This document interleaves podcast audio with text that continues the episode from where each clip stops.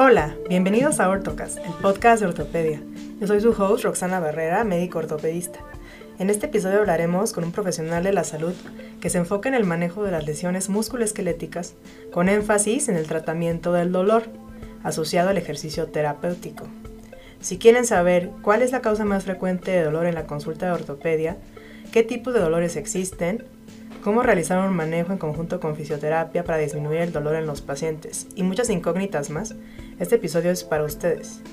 El invitado del episodio es César Espinosa Reyes, fisioterapeuta y maestro en psicología, el cual cuenta con múltiples certificaciones en manejo del dolor y cuenta con un posgrado en educación y neurociencias del dolor crónico. Es speaker y orador en foros nacionales e internacionales. Tiene experiencia docente a nivel licenciatura, maestría y especialidad, impartiendo materias relacionadas a traumatología y ortopedia, ejercicio terapéutico, control del movimiento y redactación de lesiones. Actualmente es director y cofundador de Grupo Invicto, empresa y centro especializado en el cuidado de la salud física desde la fisioterapia, la nutrición, el ejercicio y la psicología. Este y muchas sorpresas más más adelante, así que escuchemos la entrevista.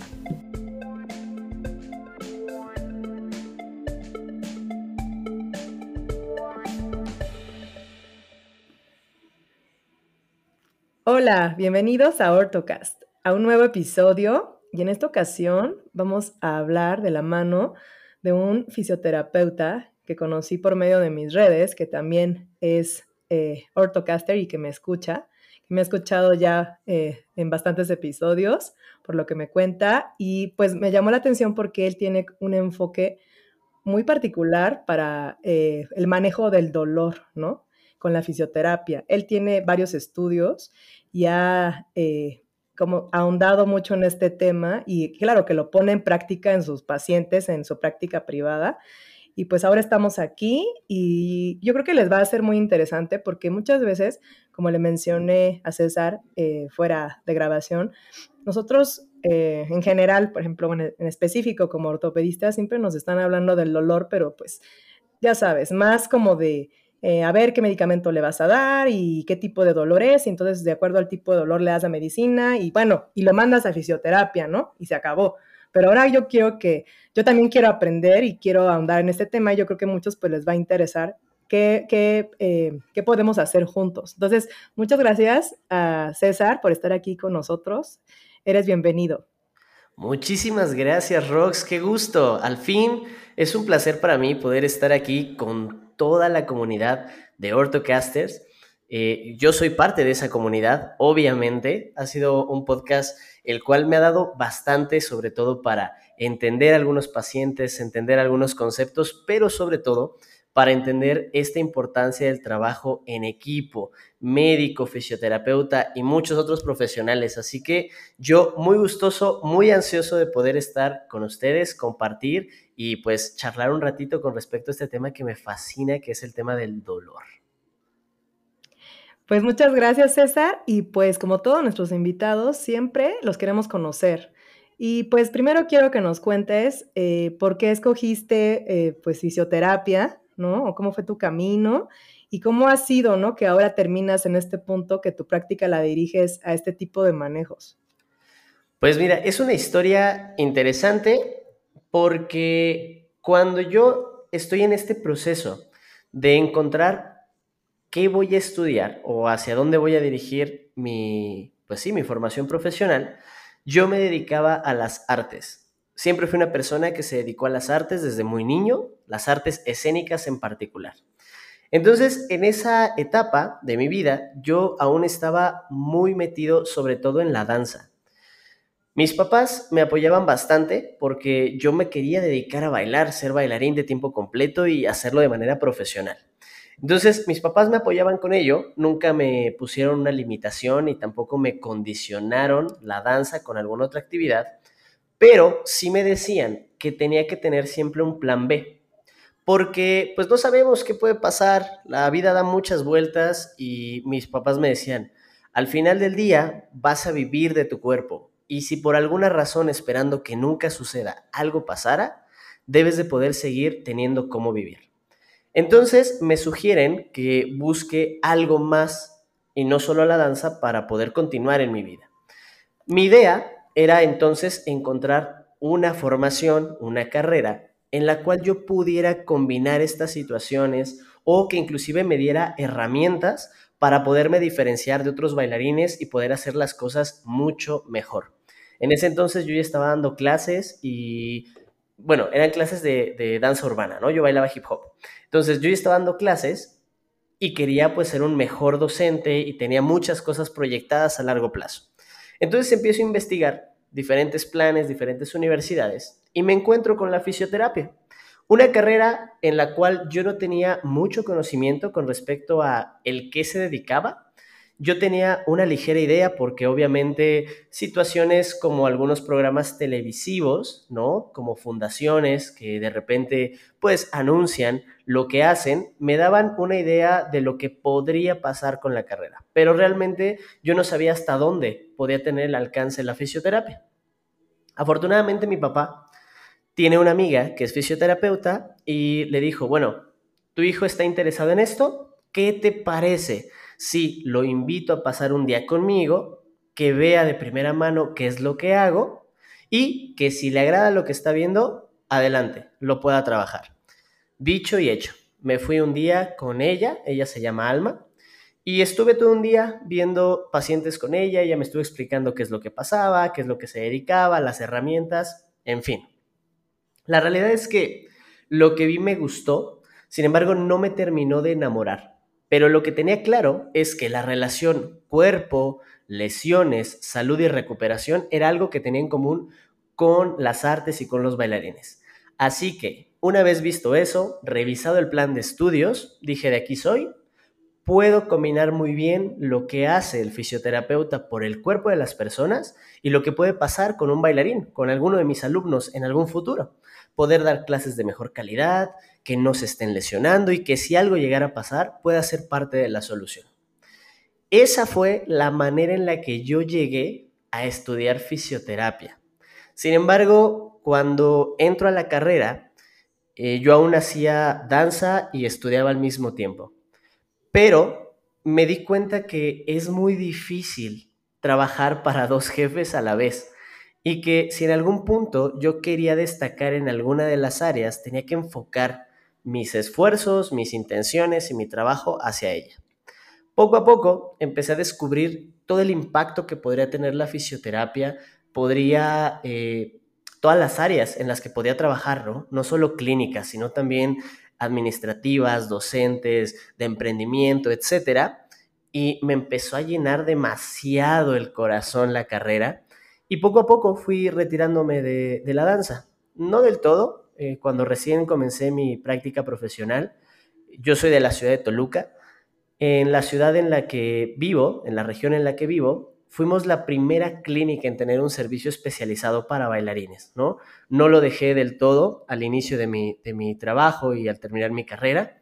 Yo dejé de ejecutar, yo dejé de dar clases, pero al final seguía viviendo por los bailarines, estudiándolos y trabajando con ellos.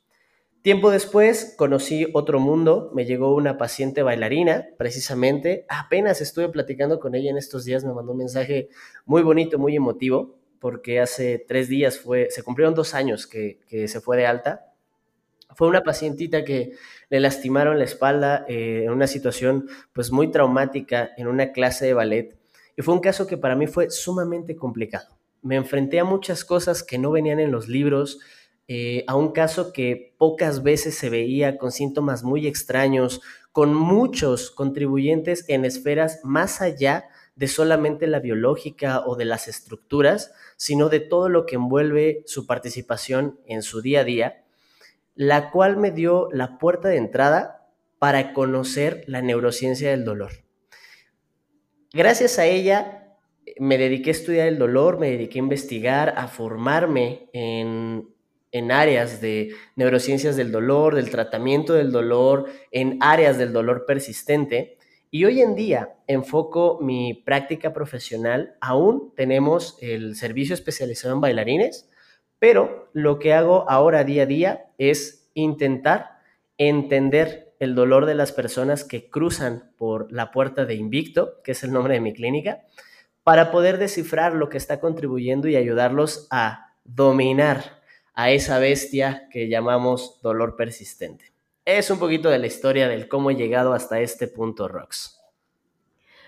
Wow, nunca me imaginé que eras bailarín, pero ya ves, o sea, justo las pasiones, como dices, se pueden eh, conjuntar y pues llevar a algo, ¿no? Que ahora, eh, gracias a pues tu pasión por bailar, ¿no? De un inicio, pues pudiste descubrir eh, pues algo que pudiera ayudar también a los bailarines. Y qué padre que, que esta bailarina que me estás comentando también como, bueno, como vamos a hablar más adelante, ¿no? De que cada persona es distinta y a veces como dices tú, no son cosas que vemos en los libros y vemos que el paciente es distinto y entonces ahí es donde despierta tu curiosidad para poder entender más por qué, o sea, por qué esto está diferente, ¿no? ¿Por qué esta paciente, o sea, me está haciendo pensarle, ¿no? Entonces, qué padre así que hayas tenido este enfoque, súper padre. Sí, la realidad es que, mira, que a la danza yo le debo muchísimo, ¿no? Me hizo pasar cosas muy padres en mi etapa como bailarín. Le debo haber llegado a la fisioterapia, a la danza, obviamente, y a, Jimena, que es mi, mi, pacientita, el haberme abierto la puerta a este mundo que me fascina, pero al final del día, pues me terminé inclinando completamente por la fisioterapia. Y como bien lo mencionas, ¿no? Muchas de las personas que tiempo después me conocen y me preguntan sobre estas cosas, rara vez se imaginan el César eh, fue bailarín o se dedicó a las artes, sobre todo porque ahora ya no es como que me vean y se puedan imaginar a un César que hacía hip hop y vestía con ropa muy aguada y gorras planas, bailando y arrastrándose por el suelo, ¿no?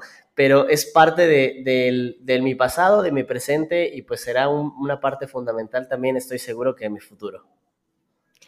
Oye, y ahora pues eh, eh, digamos, seguramente hay muchas personas que estén interesadas en esto que tú estás haciendo, que es gente a veces pues joven o estudiantes y demás. ¿Qué consejos eh, te gustaría darles a estas personas que se interesan, por ejemplo, en este tipo de, de profesiones, ¿no? Como fisioterapia, que tengan como un abordaje de este tipo de pacientes. Yo creo que los consejos que a mí me hubiese gustado saber cuando estaba recién iniciado en la carrera era, uno, tengo que aprender a ser autodidacta, 100%. Tenemos que aprender a desarrollar esta habilidad de adquirir conocimiento por nuestra cuenta, sacarnos de la cabeza que todo depende de la universidad, que todo depende de los maestros ellos y la universidad están para darnos la base, trazar el caminito para que nosotros sigamos escarbando y obteniendo más información dependiendo lo que nos interesa. Segundo, olvidarnos de las mentes cuadradas, tener una mentalidad completamente flexible. Hay que recordar que todo lo que es rígido tiende a romperse. Entonces, esto aplica también con nuestro pensamiento y con nuestras habilidades mentales. Tenemos que aprender a ser flexibles para poder aceptar aquellas cosas que quizá van en contra de lo que pensamos, pero que nos pueden abrir la posibilidad a un aprendizaje mucho mayor, que es un proceso que a mí me costó mucho trabajo, es un sesgo que no siempre es fácil vencer, pero en el momento en el que te das cuenta que el aprendizaje está en el poder aceptar opiniones, comentarios o conocimiento que va en contra de lo que tú ya conoces, es el momento en el que tienes una visión nueva. Tercero, hay que aprender a dudar de todo, pero sobre todo de las cosas que ya conoces, que va muy de la mano con el punto anterior. Y por último, lo que me hubiese encantado saber, lo que me hubiese encantado saber y que es lo que cuando alguna persona que está por iniciar su formación o que está tomando clases de esto me pide algún consejo, es no se comparen con absolutamente nadie. Cada proceso es completamente diferente y único. No te compares si sabes más o menos que otra persona, si una persona ha hecho más o menos cosas que tú. En el momento en el que nos comparamos, le dejamos de prestar atención a las cosas que estamos haciendo y entonces perdemos esta posibilidad de disfrutar nuestro propio proceso, de disfrutar nuestros logros pequeños, grandes, diarios o súper universales. Entonces, en el momento en el que te das cuenta que cada proceso es único y que no existe un punto de comparación, empiezas a disfrutar más tu trabajo, tu carrera, tus intervenciones, tus errores. Y es tal vez la parte más emocionante de este tipo de, profesiones. Sobre todo este último punto de no compararnos, pues también aplica, ¿no? Como a toda nuestra vida en sí, ¿no? Porque siempre como que va a haber esa presión tanto profesional, ¿no? Como de así, de como tú dices, eh, de la escuela, de la residencia, de, de tu práctica, ¿no? Cómo va tu práctica, ¿no? Pero pues también a veces pasa de que también, ¿no? Los momentos, cada quien tiene en su vida de, no sé si se casan, si no, si tienen hijos, si no, porque como que todo es, ya sabes, como un todo y, es mucha presión en todos los aspectos y, y, por esa misma presión no disfrutas lo que tienes en ese instante, porque a veces la vida pues no es perfecta, ¿no? Entonces muchas veces no puedes tener todo así en tu vida, en todos tus escalones, así perfecto, ¿no? Entonces, eso que dices de disfrutar, claro, o sea, siento que es lo más importante. Exactamente. De hecho, desde el punto de vista, desde la paradoja de la felicidad, eso tiene todo que ver. Y es el punto uno de esa paradoja que nos dice, en el momento en el que estamos pendientes a los logros y a los éxitos de los demás, únicamente resaltamos nuestros defectos y dejamos de observar lo que estamos haciendo para y por nosotros. Y por ende, pues vivimos anhelando cosas que aún no tenemos y quitándole valor a las cosas que estamos haciendo ahora. Y esto aplica, como bien lo mencionas, para todo lo que es en la vida, pero estudiantes, egresados, servicio social, residencias, este, en general todo. Hay que disfrutar. Oye, y hablando pues de disfrutar la vida, ¿no? Eh, ¿Qué otras cosas haces así en tus tiempos libres o qué otros, otros hobbies tienes? Pues la verdad es que tengo muchísimos hobbies. Eh, uno, disfruto mucho leer, eh, no solamente con respecto a, nuestras lecturas de práctica diaria, ¿no? De, de, fisioterapia o de medicina o esto. Disfruto mucho leer algunas cosas recreativas. Me encantan los textos que son detectivescos, eh, textos con respecto a crímenes también me, gustan. Eh, me gusta tocar la guitarra, cantar. Eh, seguido acudo a karaokes para descargar y desbordar la energía a través de la música. Eso me encanta. También eh, soy una persona muy fiestera. Soy una persona muy fiestera, obviamente, bailarín. Me gusta salir, me gusta este, pues salir a bailar, estar en, en un lugar que genera ambiente, los antros y todo esto. Para mí es demasiado como un hábitat natural y disfruto mucho también el tema de escuchar eh, contenidos paralelos a lo que hago, ¿no? Me gusta escuchar podcasts, me gusta aprender sobre muchas cosas en, general. Últimamente he estado escuchando algunos podcasts con respecto a em, investigación, crímenes, eh, cosas por el estilo. Eso es como mi target. Todo eso que genere suspenso me fascina. También hago ejercicio. Trato de, acudir al gimnasio al menos cuatro veces a la semana, tanto por goce como por salud. Soy una persona que predica el estilo de vida como una herramienta principal para adquirir la salud. Entonces, es, en eso se resume constantemente mis días libres y no tan libres y las actividades que, que disfruto. No, pues sí, sí estás bastante ocupado y eres multifacético, no cabe duda. La verdad, luego es difícil encontrar así personas así, pero wow, ya me sorprendiste. Karaoke, antro, bailar, o sea, aparte fisioterapia, das pláticas, no, no, pues sí, mis respetos, ¿eh? Padrísimo todo lo que haces. Ya la, siguiente grabación la vamos a hacer o en un antro o en un karaoke y vamos a poner un, sabor diferente al podcast. Me late.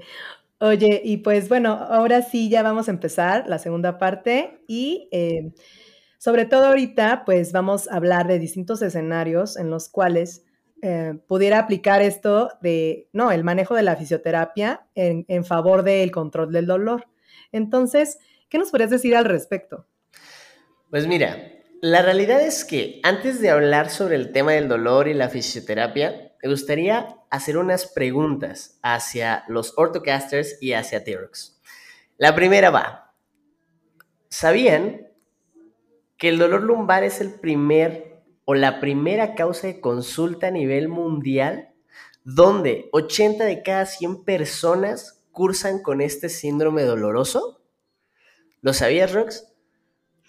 Sí, sí, sí, sí, siento que es el más común. No sabía la cifra exacta, pero sí es el más común. Ok, entonces tenemos claro que es el más común. Ahora, respecto al dolor, ¿sabías que el 30% de la población mundial cursa con un dolor persistente? Me refiero a que ese 30% de las personas en todo el mundo sufren de un episodio de dolor que dura más de 30 minutos, al menos dos veces por semana, y que llevan más de tres meses sufriendo esta sensación de manera continua. Mm, no, es así, no, o sea, pero sí, sí tenemos pacientes con dolor crónico, pero nunca había eh, visto esas cifras, ¿no? Así, o sea, qué terrible, ¿no? La verdad es, es impresionante es, eso que me estás comentando. No, ahora se pone más interesante aún cuando te diga que se pronostica que de hace dos años, que es cuando se genera este estudio, se proyectaba que en 10 años, o sea, al día de hoy, en 8 años, estas cifras se iban a duplicar. Con estas preguntas, y, con estos cuestionamientos, a lo que quiero llegar es que podamos hacer un ejercicio de reflexión, que de cada 10 personas que acuden a una consulta de medicina general, de traumatología ortopedia, de fisioterapia, al menos 9 van a tocar a nuestra puerta por dolor. Y que de esas 9 personas que acuden por dolor, al menos 7 van a tener dolor en la espalda baja. Y de esos siete, cinco van a tener dolor persistente o mal etiquetado como dolor crónico. Y lo que tenemos que reflexionar con esto es que, ¿qué está pasando con las atenciones que estamos brindando a este tipo de cuadros clínicos? Uno de los escenarios más comunes y a la vez más complicados de entender y tratar va a ser el dolor de espalda baja. Y es un llamado de atención porque si se está pronosticando que estas estadísticas van a duplicarse en poco tiempo, indican que no estamos teniendo el recurso necesario, tal vez de atención, de entendimiento, de estudio, de lo que sea con respecto al dolor y con respecto a el síndrome de dolor lumbar. Entonces, es un escenario que a mí me gustaría tocar en este episodio, puesto que es al que probablemente muchos de los que estamos escuchando esto nos vamos a enfrentar o tal vez alguien que esté escuchando este episodio esté cruzando por un cuadro de este estilo. Sí, o sea, la verdad es que es la causa más frecuente de consulta, yo creo que pues de muchos ortopedistas, ¿no? Y pues también médico general, ¿no? Médico de primer contacto. Y muchas veces no nos podemos pensar, ¿no? El, el impacto que aparte tiene pues en todo, ¿no? En el impacto económico, el impacto eh, pues del social, psicológico de la persona, porque el dolor pues es algo que uno no debe de vivir con dolor, ¿no? Nunca, o sea, tiene que, que pues vivir pleno, ¿no? ¿no? No vivir con este tipo de modificaciones en tu calidad de vida. Efectivamente, o sea, independientemente que el dolor es algo natural, y que lo necesitamos para vivir, porque obviamente nos permite sobrevivir. O sea, imagínense que no pudiéramos sentir dolor. Nuestra expectativa de vida sería mínima, porque algo nos pasaría y no seríamos conscientes de que algo va mal. Al final el dolor nos lo han presentado como el malo del cuento casi siempre, pero el dolor es un buen amigo que cuida de nosotros y que busca protegernos. Sin embargo, llega un momento en que por alguna razón este pequeño amigo, conocido como dolor, se vuelve tan sobreprotector que entonces en lugar de cuidarte, en lugar de guiarte por el camino seguro, te comienza a limitar, a restringir y que pues obviamente te saca de un esquema de salud biológico, social y emocional. Correcto. Oye, y pues ahorita mencionaste lo del dolor persistente, ¿no? Hay diferentes tipos de dolores y seguramente tú nos los vas a explicar mucho mejor. ¿Nos puedes hablar un poco de eso? Sí, claro que sí hay diferentes tipos de dolor. Dentro del estudio del dolor, eh, nosotros vamos a encontrar diferentes taxonomías o clasificaciones que buscan intentar entender lo que está sucediendo con el dolor de una persona. La que a todos nos presentan de manera cotidiana en las universidades o inclusive la que de manera global conocemos es la taxonomía por temporalidad, dolor agudo y dolor crónico, que hoy en día vale la pena aclarar que tendríamos que dejar de hacer uso de la palabra crónico porque al final del día esta palabra tiene un estigma social bien importante. Y en el momento en el que le decimos a una persona crónico, tienden a concebir que es algo con lo que tendrán que lidiar para siempre y que no va a tener cura ni mejora. Y que al final este es uno de los factores que pueden condicionar inclusive eh, la, la perpetuación de los síntomas. Lo que se propone hoy en día en el estudio de las neurociencias del dolor es que cambiemos a dolor persistente, porque al final se le puede explicar a una persona que el dolor está persistiendo o permanece consigo por alguna razón, que al encontrarla y modificarla, esto puede mejorar. Ese fue un gran paréntesis, sobre todo para combatir este estigma social. Eh, retomando el tema de las clasificaciones, pues la más común es esta por temporalidad. Sin embargo, de manera clínica nos dice poco. La realidad es que una de las clasificaciones que más me gusta a mí es una clasificación que se llama basada en mecanismos biológicos, que nos intenta explicar cuál es el proceso por el cual el sistema de un paciente se está volviendo sensible a percibir dolor aclarando que estos no son diagnósticos, son clasificaciones que nos permiten a los clínicos dar certidumbre y nos pueden llevar a tomar acciones responsables para el manejo del dolor, que de hecho es una de las formas en las que se clasifica comúnmente a nivel farmacológico.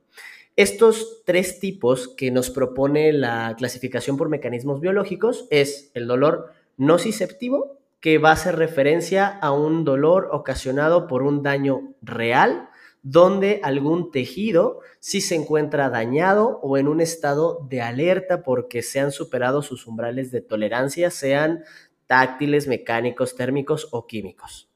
Por otro lado, tenemos el dolor neuropático, que es, bueno, el que nos habla de que el dolor, la fuente, es una estructura nerviosa periférica ya sea por una compresión mecánica, un cambio químico o un cambio metabólico en el sistema de una persona.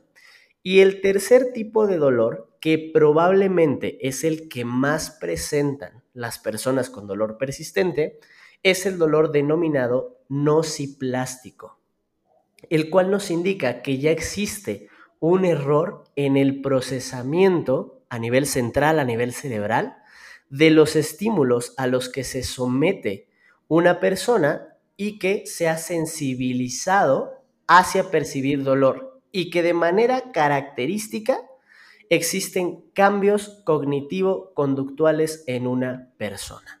Ya hubo cambios a nivel de sus relaciones sociales, a nivel de su participación, de sus creencias, de sus pensamientos y de sus emociones, que al final son las esferas en las que se involucra el dolor, recordando que definida es una experiencia desagradable, agobiante, que puede promover eh, esta respuesta ante presencia de un daño real o potencial, ya sea que exista o que una persona lo esté asociando a sí mismo.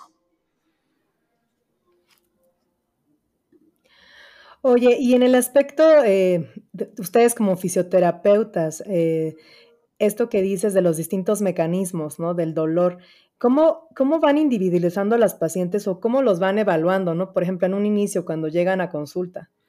Pues mira, de inicio cuando llegamos a consulta con el tema del dolor, se nos sugiere que tratemos de identificar cuál de estos mecanismos está presente. Y lo hacemos a través de inicio de un checklist, ¿no? Nos vamos yendo por características y dependiendo qué características cumple el paciente, podemos inclinarnos hacia un tipo de dolor o hacia otro. Sin embargo, al estos no ser diagnósticos, tenemos que reconocer que son una orientación para darnos certidumbre como profesionales y poder iniciar a hacer un proceso de toma de decisiones y que la mayoría de los dolores tienden a ser mixtos. Ahora, si nos vamos al cuadro más común, que en este caso es el dolor lumbar, nosotros tendríamos que hacer una valoración basada, en primer lugar, en algo que se denomina sistema de clasificación en el dolor lumbar. Y esto nos va orientando dependiendo cuál sea el escenario del paciente. Primero se define, es un paciente con un dolor de primera vez, agudizado, que tiene poco tiempo de que apareció con un enorme proceso de discapacidad y con una intensidad muy alta de dolor, o nos estamos enfrentando a un paciente ya como tal de dolor persistente que no se ha podido resolver en el tiempo. Lo primero que nos sugiere la evidencia es esto, clasificar a los pacientes en uno de estos dos grupos. Y una vez que ya están en uno de estos dos grupos, la hipótesis o la pirámide de hipótesis es irnos hacia las probabilidades más comunes que nos podemos encontrar en un dolor. ¿Cuáles son estas según una triada diagnóstica muy común con respecto a la epidemiología? Primer lugar, descartar patología grave, que sería tema de derivación del paciente. ¿Qué indica esto en fisioterapia? Que es un paciente que necesita pasar por otro profesional porque quizá el dolor, en este caso lumbar, se está originando por una patología o cuadro que está fuera del alcance del fisioterapeuta. Es lo primero que tenemos que hacer, descartar patología grave. La ventaja es que solamente el 2% de la población que llega a consulta llega a tener patología grave. De ahí lo que sigue es identificar si el dolor es por un compromiso de la raíz. Es decir, que hay un problema a nivel de columna vertebral donde la raíz se está comprimiendo por alguna razón. La mayoría de las veces es porque existe una hernia que es relevante para los síntomas. Y si no existió patología grave, o tampoco existió compresión o compromiso de la raíz, vamos a llevarnos al paciente a el área de mayor prevalencia del dolor lumbar, que en este caso es el dolor inespecífico, donde tendremos que evaluar ahí factores de cronificación, esferas estructurales que podrían contribuir al dolor, es decir, músculo, tejido blando, tejido no contráctil y por último, síndromes o alteraciones del movimiento que están generando una demanda en exceso de la región lumbar que promueven un estado de sensibilización en el sistema de una persona. Todo el tiempo está en alerta y promoviendo dolor. Ese sería como el paso a paso a seguir para identificar el dolor de una persona y con respecto al cuadro número uno del dolor lumbar, cómo llevárnoslo de la manita para saber que, uno, va a mejorar con fisioterapia? Y dos, ¿qué tanto debo de tomar en cuenta de las áreas de una persona que se presenta con dolor en mi consulta? Sí, o sea, las, hay que ver, evaluar cada esfera, ¿no? De la esfera biopsicosocial y ver qué es lo que puede afectar, ¿no? Entonces me imagino que van eh, biológico, psicológico, ¿no? Como todos los aspectos y van viendo qué es lo que le puede ayudar al paciente. Exactamente. De hecho, lo, lo primero que se sugiere es descarta o confirma lo bio, ¿no? Que es la esfera en la que mayor adiestramiento tenemos los profesionales de la salud sin tocar al profesional de la salud mental. Si ya no encontraste nada a nivel bio o lo encontraste, pero empiezas a notar que hay alguna tendencia de afectación hacia las otras dos esferas, nos vamos aventando a identificar contribuyentes. Algunos los vamos a poder manejar con fisioterapia y algunos otros no. Vamos a tener que pedir apoyo a otros profesionales del equipo transdisciplinario para poder llevar pues un tratamiento de dolor persistente como tal global. Así como podemos tener una persona que le duele únicamente porque la fuente del dolor es puramente estructural y los mecanismos de defensa van en función a esa estructura, podemos llegar a tener pacientes e inclusive ya me ha tocado que aparte de que hay una fuente estructural, su participación social, su esfera laboral, eh, los procesos emocionales con respecto a cómo una persona se siente con su cuadro clínico no están permitiendo que se restablezca la salud e inclusive son factores que cronifican o que perpetúan los síntomas de esta persona. Oye, y ya que identificamos, ¿no? Eso de la derivación me encantó, ¿no? De que ese debe ser el primer enfoque, ¿no? Si encontramos algo bio y si no está al alcance de fisioterapia, derivarlo, pues claro, eso es parte del manejo multidisciplinario. Eh, pero ahora que ya identificamos qué tipo de intervenciones podemos ir eh, implementando en los pacientes o cuáles existen, porque como te mencioné, o sea, muchas veces nosotros como más de este lado, como que no sabemos cuáles son, ¿no? O en qué consisten.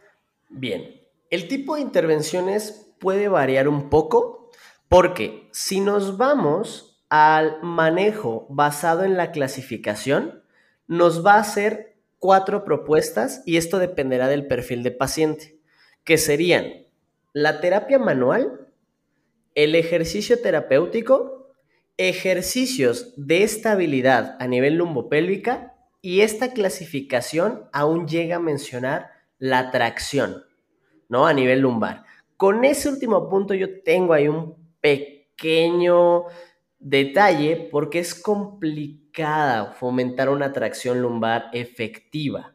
La realidad es que es muy complicado. Sin embargo, esto sería basándonos en el tratamiento basado en sistema de clasificación como nuestra línea de trabajo. Sin embargo, el año pasado, si no me equivoco, en el 2021, se dio a conocer la guía de práctica clínica de intervención en fisioterapia en dolor de espalda baja, tanto agudo como persistente. Y esto es importante, ¿no? Tenemos que tomarlo en cuenta para dirigir intervenciones. ¿Qué es lo que nos decía esta guía? Esta guía nos decía que cuando nosotros nos estamos enfrentando a un dolor lumbar agudo, lo que más funcionaba en estos pacientes para el manejo del dolor era la terapia manual combinada con la educación terapéutica en neurociencias del dolor.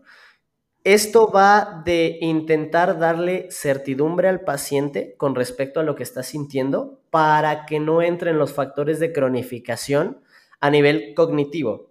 Factor miedo, factor hipervigilancia, factor kinesiofobia, factor creación de creencias con respecto a su cuadro clínico y que nos lleven a activar el solapamiento de procesos emocionales y mecanismos de estrés y aprendizaje. Esto con el dolor agudo. Y con el dolor persistente, las líneas de acción que más respuesta tienen y efectividad presentan es, en primer lugar, de nuevo, la educación en el paciente con respecto a su cuadro y el dolor. Y en segundo lugar, como herramienta primaria, el ejercicio y el movimiento. Porque se ha demostrado que esta herramienta es la única capaz que puede tener un cambio a largo plazo con respecto a las capacidades y funciones de una persona. Esto como tratamientos de primera línea. Si nosotros lo vemos desde ese lado, lo que sugiere la evidencia y lo que tenemos disponible es que la primera línea del trabajo en pacientes con dolor y sobre todo en pacientes con dolor lumbar tendría que ser educación y movimiento, sumado a algunas terapias complementarias como la terapia manual.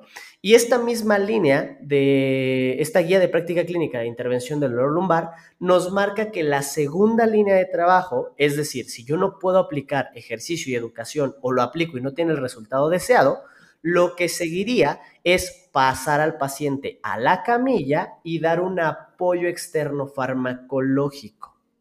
Aquí hay un gran detalle, que la mayoría de los pacientes reciben tratamiento de segunda línea sin pasar por el tratamiento de primera línea. Sí, claro, o sea, tiene que ir en conjunto, ¿no? O anticiparse, ¿no? Dependiendo, ¿no? De la causa del dolor, como decía. Exactamente. Por eso era la importancia, antes que nada, de valorar. Si a mí me toca, yo sé que la primera línea tendría que ser trabajar con educación con el paciente e intentar que se vaya resolviendo el problema a través de un autotratamiento guiado por el profesional, basado en ejercicio y en movimiento Pero para poder haber hecho eso, lo primero que tuve que haber hecho es una correcta valoración y descartar patología grave. Punto número uno, ¿no? Ahora, si no me toca, pues lo tengo que derivar para que se haga el complemento que sea necesario y que después regrese a trabajar. Sí, yo creo que ese concepto de la importancia del movimiento es muy importante porque, bueno, todavía existen por ahí eh, ciertas personas que aún todavía piensan que el movimiento es malo, ¿no? Que, como decían, ¿no? indicaciones, ¿no? De lumbalgia, así tal cual, ¿no? Yo leí varias veces. El reposo absoluto, ¿no? O sea, de plano, ¿no? Y, ya, y, y, así fuera agudo, persistente, era como que ya va de, ya va esa indicación, ¿no? Ahí en la receta, ¿no? Entonces como que el paciente se quedaba así de, ¿cómo? ¿No? O sea, ¿qué, voy a hacer? O sea, como que no hay como otra orientación en ese aspecto, ¿no? Entonces, de ahí la importancia de también ir en, ir en conjunto con ustedes y que nuestro paciente pues salga, porque con ese tipo de, de esos conceptos anteriores de no se mueva, señor, pues el paciente no va a evolucionar de una forma adecuada, ni aunque le demos lo que le demos de medicamentos. Es que eso pasaba, Rox, porque antes se veía al dolor como un proceso estímulo-respuesta. Y se creía que el dolor era únicamente una experiencia puramente sensorial. ¿A qué me refiero esto? Si a mí me duele es porque algo está dañado. Si eso que está dañado se recupera, el dolor se resuelve. Ese era como lo, primero que se sabía del dolor, ¿no? Inclusive las primeras teorías como René Descartes y todo eso, así lo marcaban. Y siempre hemos creído por mucho tiempo que el dolor es un procesamiento de entrada, cuando hoy día se sabe que es un procesamiento de salida. El dolor es ya un output. Ahora, ¿qué sucede? Empieza a avanzar eh, la investigación en neurociencias del dolor y nos damos cuenta de todo esto, ¿no? Que el dolor no solamente es eh, de contribución biológica, que el dolor puede aparecer en ausencia de daño, que la nocicepción, porque al final en la universidad siempre nos dicen eh, estímulo nociceptivo y todos asumimos que es dolor. Hoy día sabemos que la nocicepción no es única ni necesaria para percibir dolor y que el dolor es más allá una experiencia que conlleva un aprendizaje, un estado emocional y que está influido en un 70% por el contexto. Entonces, ¿qué pasa con esto? Como tú bien lo mencionas, tenemos un modelo de trabajo convencional donde cuando a una persona le duele algo, si nos quedamos sobre la línea de dolor es igual a daño, se mandan a reposo total con la esperanza de que eso cure y que en teoría se quite el dolor. Pero ¿qué pasa cuando el dolor se ha vuelto persistente y ya no hay ningún daño que reparar, sino que es todo un procesamiento de la experiencia dolorosa? Hay algo que se llama modelo miedo-evitación, que es un procesamiento de aprendizaje que una persona con dolor persistente adquiere y que es uno de los puntos importantes de que el dolor no se vaya. Veámoslo de esta manera. Una persona empieza a percibir dolor. Normalmente cuando algo nos duele con suficiente intensidad como para limitarnos, lo primero que podemos llegar a sentir es miedo. ¿Por qué? Porque no sé qué me pasa, porque no entiendo por qué me dejé de mover, ¿no? Estas personas que se agacharon y ya no se pudieron enderezar y al no tener el suficiente conocimiento, pues a mí me genera esa incertidumbre de que pueda ser algo grave. Por ende, y alimentado por todos los contextos que hemos mencionado, empiezo a tener miedo a moverme. Y si esto yo lo refuerzo, que es un refuerzo negativo, con indicaciones como no se mueva, reposo total, en este momento no hay que hacer ejercicio, no haga actividades de carga, el aprendizaje que tiene nuestro sistema es que moverme es peligroso, lo cual va a generar que me promueva un estado de desuso. Ese desuso me genera que bajen mis capacidades y mi tolerancia a percibir estímulos, lo cual aumenta la discapacidad, aumentan mis síntomas porque mi cuerpo se vuelve menos capaz de tolerar actividades y esto me lleva a un estado que se llama hipervigilante y catastrofista. que es el que una persona esté tan pendiente a su dolor que se imagine el peor de los escenarios. Y se cierra un círculo vicioso, donde nos da más miedo, nos dejamos de mover más, me desacondiciono más, la discapacidad aumenta, los síntomas se hacen más fuertes y se ha cronificado a lo largo del tiempo. Este tipo de, de círculos viciosos se pueden ver alimentados por la propia persona, por su estado de ánimo, por el contexto en el que se desarrolla, pero sorprendentemente, y esto es un estado de alerta para todos los que nos dedicamos a la salud física, está en gran medida alimentado por las indicaciones o comentarios de los profesionales con respecto a el movimiento, el dolor y las consecuencias un estado de nocebo. Entonces, pues al final contribuimos de alguna manera a promover discapacidad. Sí, qué importante, ¿no? De, de, como dices tú, de esos conceptos, ¿no? Porque como tanto la mente influye, ¿no? En todo este aspecto del olor y hay que tomarlo en cuenta si, si recibe comentarios de ese tipo los, los, pacientes, pues obviamente van a desarrollar todos los estados que dijiste, ¿no? De hipervigilante y de miedo y, de no quererse mover y, mover, moverse es dolor, ¿no? Entonces, qué importante es saber esto, ¿no? Y luego, ¿cómo le explicas al paciente que tiene que hacer ejercicio, que tiene que moverse si él cree fielmente que lo que lo ha lastimado es moverse? Claro, y ahí es donde pues viene eh, la importancia, ¿no? De, orientarlo, ¿no? Y sobre todo con una persona pues preparada en este aspecto. Tú cuando tienes un paciente así que llega, eh, bueno, aparte de que ya sabes la causa y todo esto, si ves que su aspecto eh, psicológico está mucho en ese punto, ¿tú intervienes también como en esa área o qué haces? Sí, una del, la primera línea de trabajo cuando yo identifico estos pacientes que ya vienen con dolor persistente, es iniciar un proceso de educación en neurociencias del dolor. ¿Qué es lo que hago en este proceso? Lo primero que trato de que una persona comprenda es cambiar su conceptualización que tiene del dolor. ¿A qué me refiero con esto?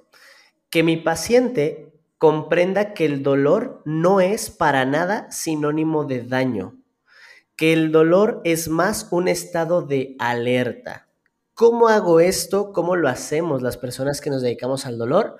Normalmente con metáforas o ejemplos que son entendibles para una persona, ¿no? Todas las personas que nos estén escuchando, que manejan, se van a sentir identificadas con este ejemplo. Todos en algún momento de nuestra vida, como conductores, se nos ha prendido el sensor del check en el tablero. Y sabemos que cuando se prende el sensor del check, el carro aún no se ha descompuesto. El check nos indica que el carro tiene algo que puede llegar a descomponerlo.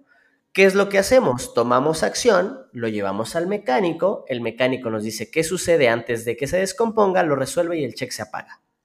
El dolor es el check del cuerpo, por eso, insisto, nos protege y nos cuida. El dolor es anticipatorio el 90% de los dolores que sentimos tienden a aparecer antes de que algo se dañe realmente. Entonces, ocupo esta metáfora para ayudarle a entender a la persona que cursa con dolor que su cuerpo no es que esté dañado, que esté mal, sino que su cuerpo o su sistema está en un estado de alerta buscándole avisar que si no pone atención se puede dañar. Es la primera parte, ayudarle a entender al paciente por qué el dolor no es sinónimo de daño. Una vez que se logra esto a través de ejemplos, a través de metáforas, eh, a veces ocupo videos interactivos con los pacientes, lo que sigue es ayudarle a entender cómo el dolor puede verse afectado por el contexto y que un contexto de peligro, ya sea en pensamiento, en acciones, en emociones, le va a detonar esta respuesta dolorosa. Y cómo un contexto de seguridad podría brindarle que las mismas acciones que le duelen en un momento, en otro momento no. Por ejemplo, si yo tengo una persona que cursa con un dolor persistente y le duele al subir escaleras en su trabajo, pero sube escaleras en su casa y no le duelen, lo más probable no es que sean los escalones, sino que el contexto en el trabajo puede ser un contexto de peligro y en su caso un contexto de seguridad. Ese contexto laboral normalmente lo reconocemos como banderas negras, ¿no? El entorno de trabajo contribuye al dolor.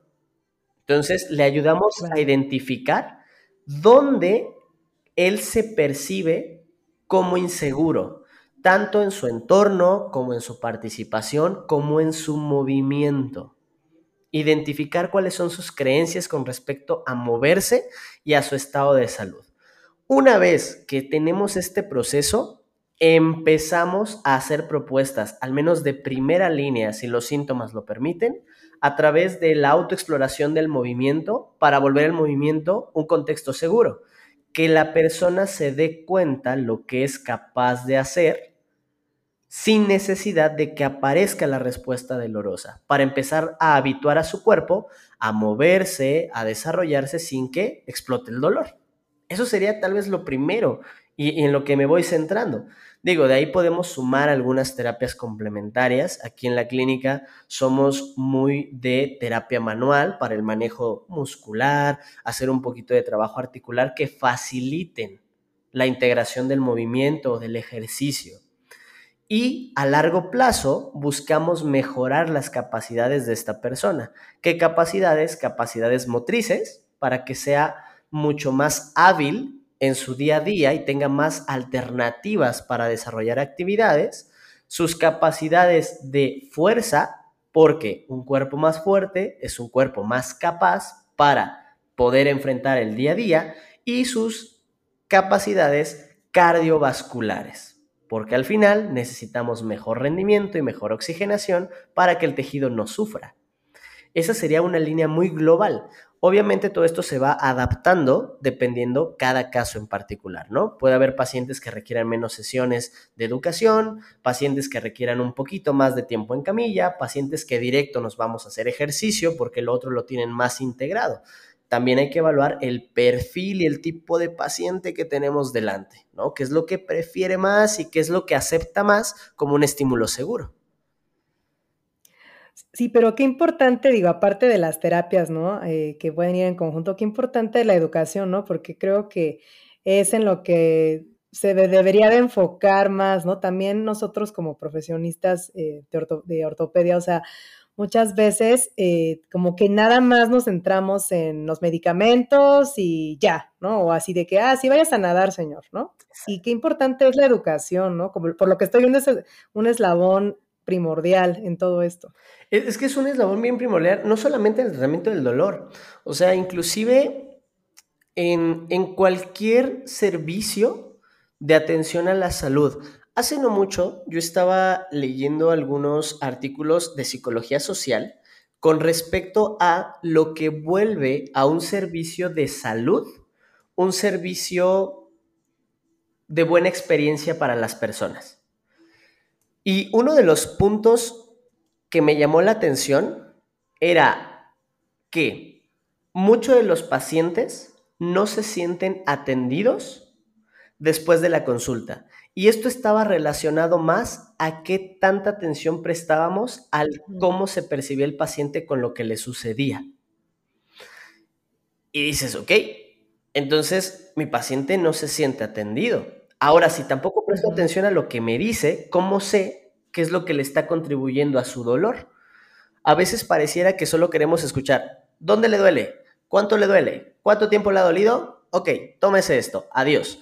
Y tal vez nos perdimos mucha información importante con respecto a, tal vez tiene miedo a moverse, tal vez se siente emocionalmente mal con lo que le está pasando. O sea, me he encontrado pacientes que cuando estamos en la historia clínica, en el proceso de anamnesis, me, lo llegan a decir, César, es que yo ya me siento inútil. César, es que yo me siento un estorbo para mi familia. César, es que yo ya no puedo salir con mis amigos porque siempre ando con mi dolor y me siento incómodo cuando me invitan a un lugar y por eso prefiero retraerme. Y eso es importante.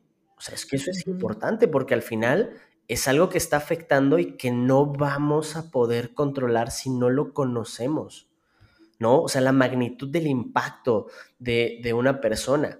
Y por otro lado, dentro de los estudios de, de las neurociencias del dolor, nos hacen mención que un paciente mejora su percepción del dolor un 30% desde el primer contacto con el profesional que lo va a tratar. ¿Qué es lo que evalúa el paciente según los estudios de psicología social y de neurociencias del dolor?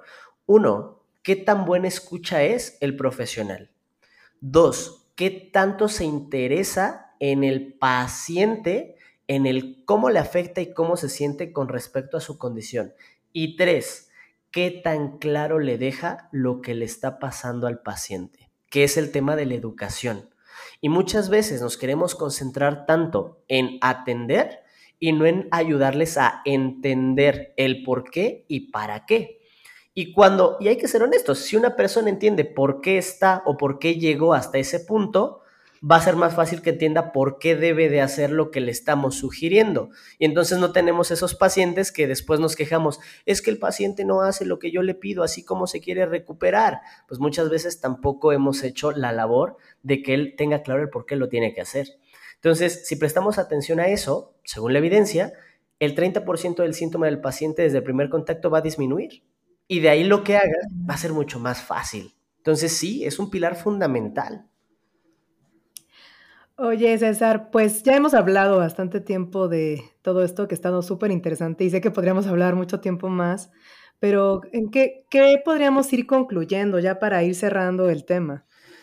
Pues tenemos que, yo creo que la, la conclusión es, uno, tenemos que formarnos más en el entendimiento del dolor, porque el dolor es por lo que más nos van a consultar los pacientes.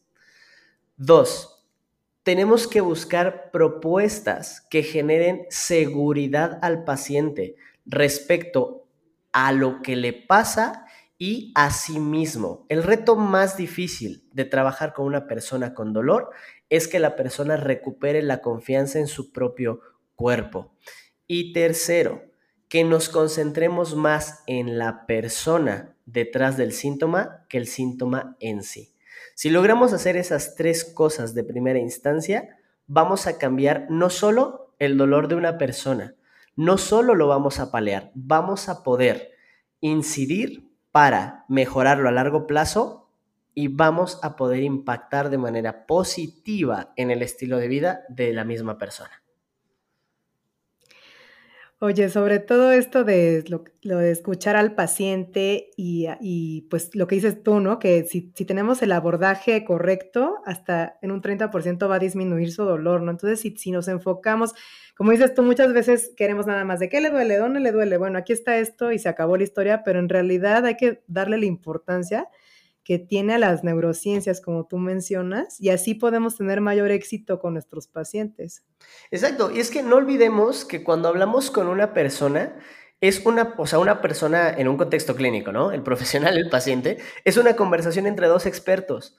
Nosotros como profesionales somos los expertos en descifrar lo que le pasa a una persona, pero el paciente es el verdadero experto en lo que le sucede, porque al final él lo vive, él ha vivido la evolución, él sabe lo que pasa.